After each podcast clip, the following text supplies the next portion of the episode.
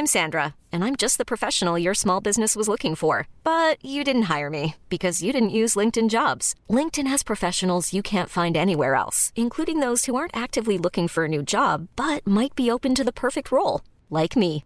In a given month, over 70% of LinkedIn users don't visit other leading job sites. So if you're not looking on LinkedIn, you'll miss out on great candidates like Sandra. Start hiring professionals like a professional. Post your free job on linkedin.com/achieve today.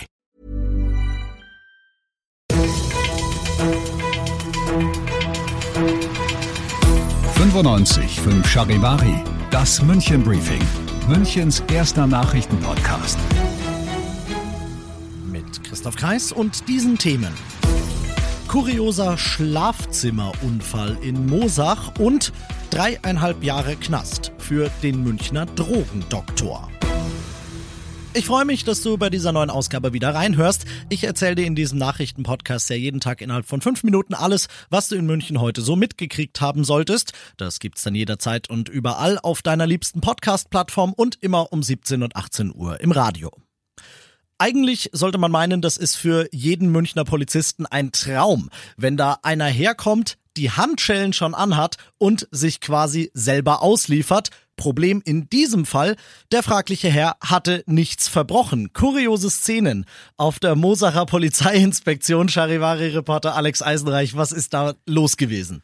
Ja, da kam ein 31-jähriger Münchner an, hat seine gefesselten Hände vorgezeigt, also in Handschellen lag er und hat gesagt, ja, liebe Polizei, äh, könnt ihr mich bitte befreien? Ich äh, hatte eine Dame in meinem Schlafzimmer und das war einvernehmlich, dass sie mich mit Handschellen gefesselt hat. Allerdings äh, komme ich jetzt nicht mehr los davon und jetzt müsst ihr mir helfen.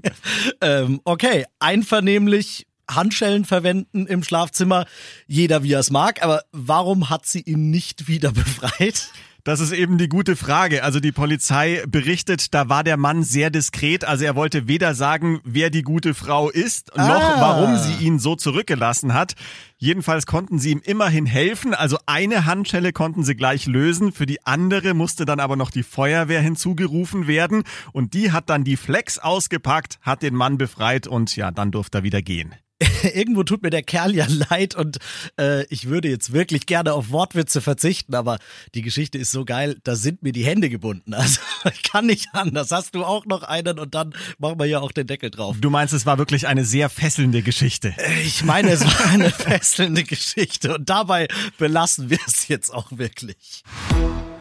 Schon ein netter kleiner Nebenverdienst, den er da hatte, aber zum Glück ist er ja erwischt worden. Satte 539 Mal hat ein Münchner Arzt in den Jahren 2014 bis 2018 Cannabis-Rezepte für seine Patienten ausgestellt, obwohl es medizinisch gesehen überhaupt keinen Grund dafür gab. Für diese kleinen Drogenbeschaffungsdeals hat er insgesamt knapp 50.000 Euro eingestrichen. Künftig wird er das aber nicht mehr tun.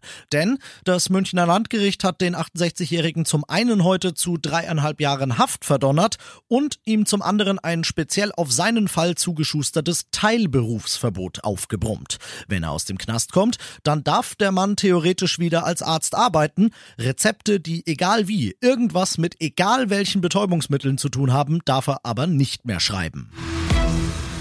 Du bist mittendrin im München-Briefing und nach den ersten München-Themen schauen wir wie immer auf das, was in Deutschland und der Welt heute so passiert ist. Gut für deinen Chef, vielleicht nicht unbedingt gut für dich. Das Bundeskabinett hat heute beschlossen, dass der leichtere Zugang zum Kurzarbeitergeld bis Ende Juni und damit nochmal drei Monate länger möglich ist.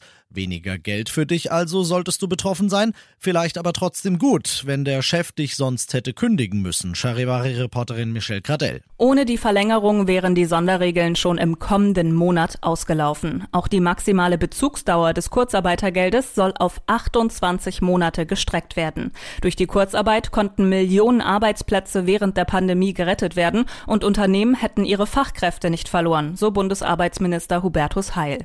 Durch die Sonderregeln gibt es Kurzarbeitergeld schon ab einem Arbeitsausfall von 10 Prozent und Minijobs werden darauf nicht angerechnet. Und zum Schluss noch eine gute und eine schlechte Münchner Corona-Nachricht. Die schlechte zuerst. Unser Oberbürgermeister Dieter Reiter ist positiv getestet worden, seine Frau Petra ebenfalls.